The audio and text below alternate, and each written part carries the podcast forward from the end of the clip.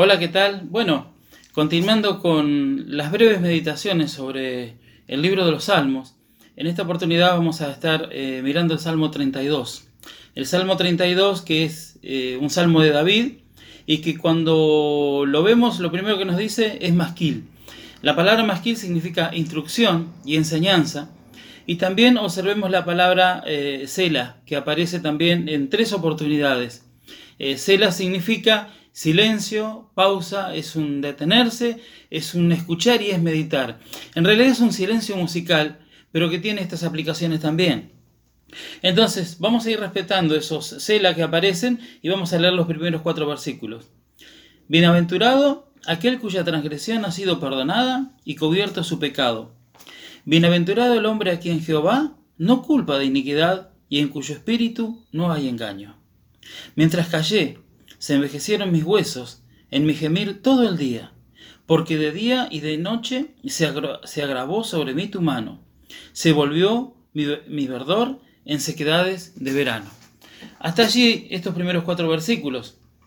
Bueno, este es un salmo donde eh, David va a instruir, va a enseñar acerca de la experiencia que se tiene después de recibir el perdón de Dios. Em, y él lo primero que dice es que es bienaventurado. Bienaventurado aquel cuya transgresión ha sido perdonada y cubierto su pecado. Y dice en el versículo 2, bienaventurado el hombre a quien Jehová no culpa de iniquidad.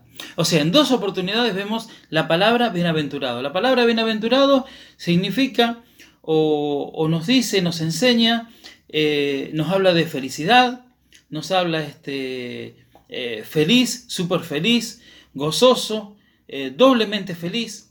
Y dice aquel cuya, o sea, aquel significa que toda persona puede disfrutar o ser beneficiado con el perdón de Dios. Todo creyente.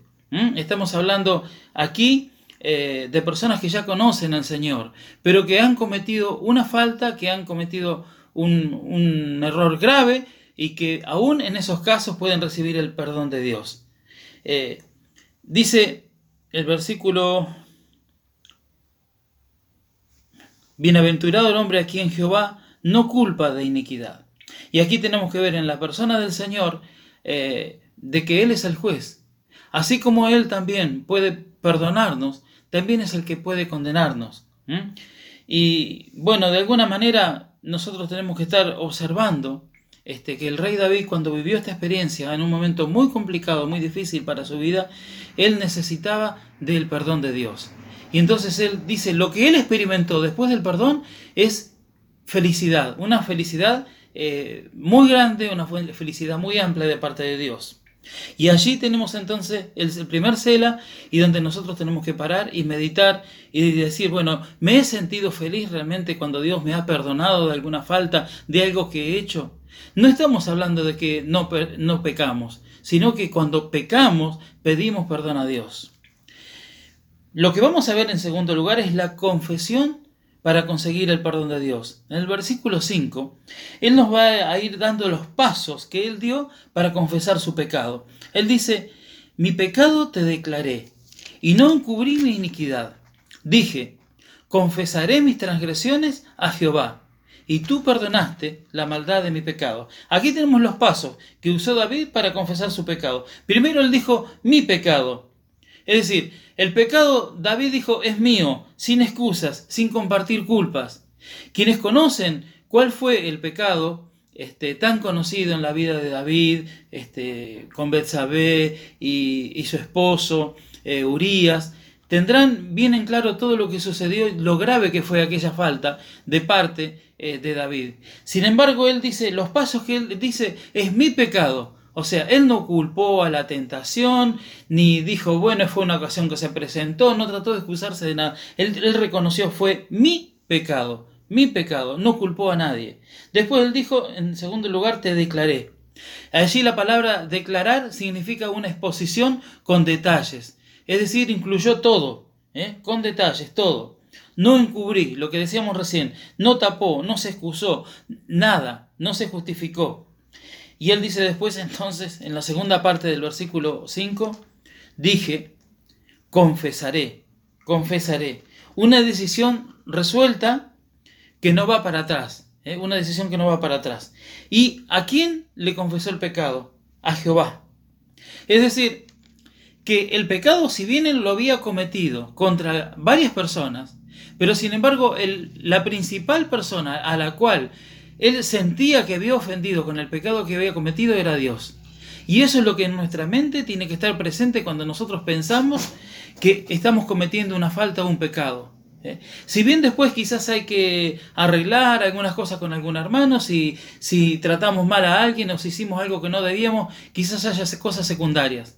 Pero la primera persona que ofendemos cuando pecamos es a Dios. Eso es lo que tenemos que tener en cuenta. Entonces, allí tenemos el, segundo cela, allí paramos, pensamos, meditamos. En tercer lugar, el tiempo para conseguir eh, el perdón de Dios. Versículo 6, versículo 7 dice allí, por esto orará a ti todo santo en el tiempo en que pueda ser hallado. Ciertamente en la inundación de las muchas aguas no llegarán estas a él. Tú eres mi refugio, me guardarás de la angustia, con cánticos de liberación me rodearás. El tiempo para conseguir el pecado. ¿Cuándo es el tiempo?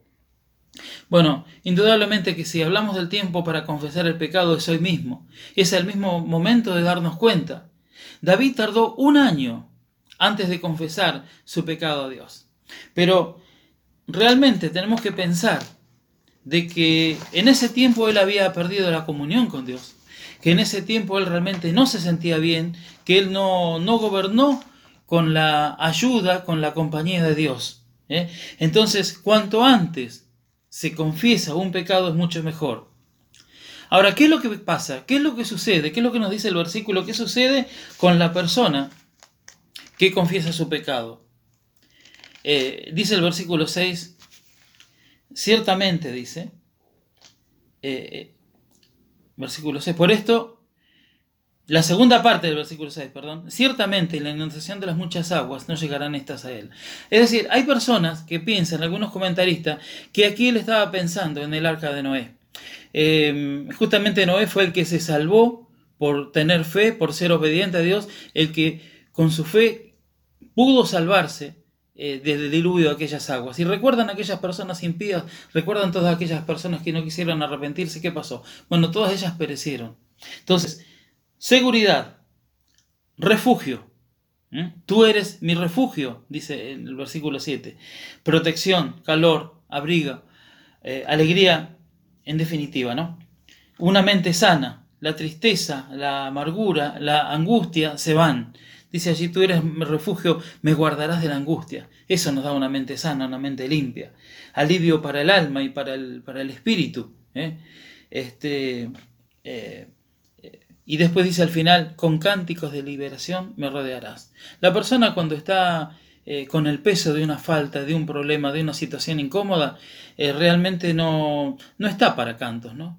No está para, para, para disfrutar de, la alegría y de la felicidad. Pero la persona que está libre, la persona que está limpia, la persona que no tiene este, nada que esconder, que tiene una buena relación, que, que confesó sus pecados a Dios, puede sentirse como con cánticos de liberación.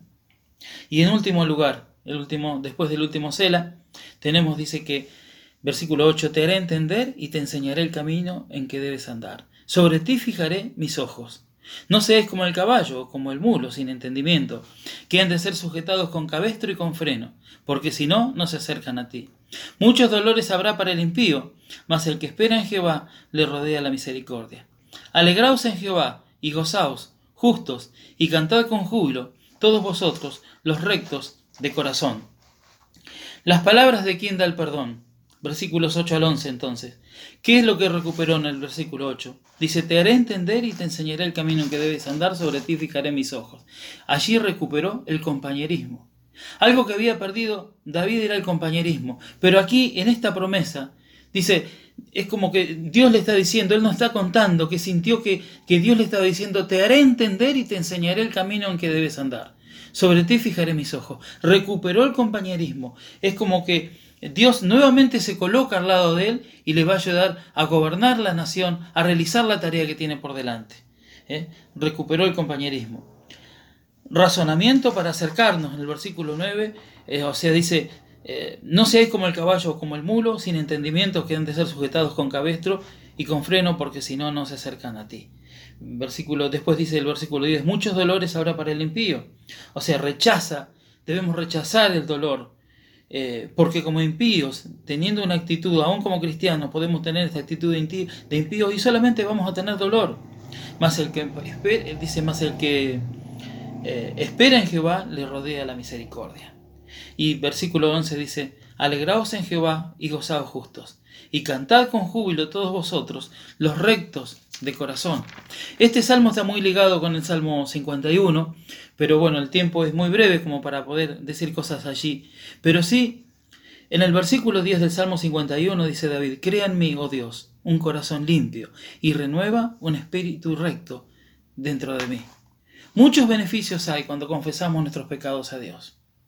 Que en esta oportunidad o en este momento nuestra meditación sea un cela, una pausa, para pensar y meditar realmente los beneficios que podemos obtener y lo súper felices que podemos ser teniendo el perdón de Dios, confesando a Dios nuestros pecados.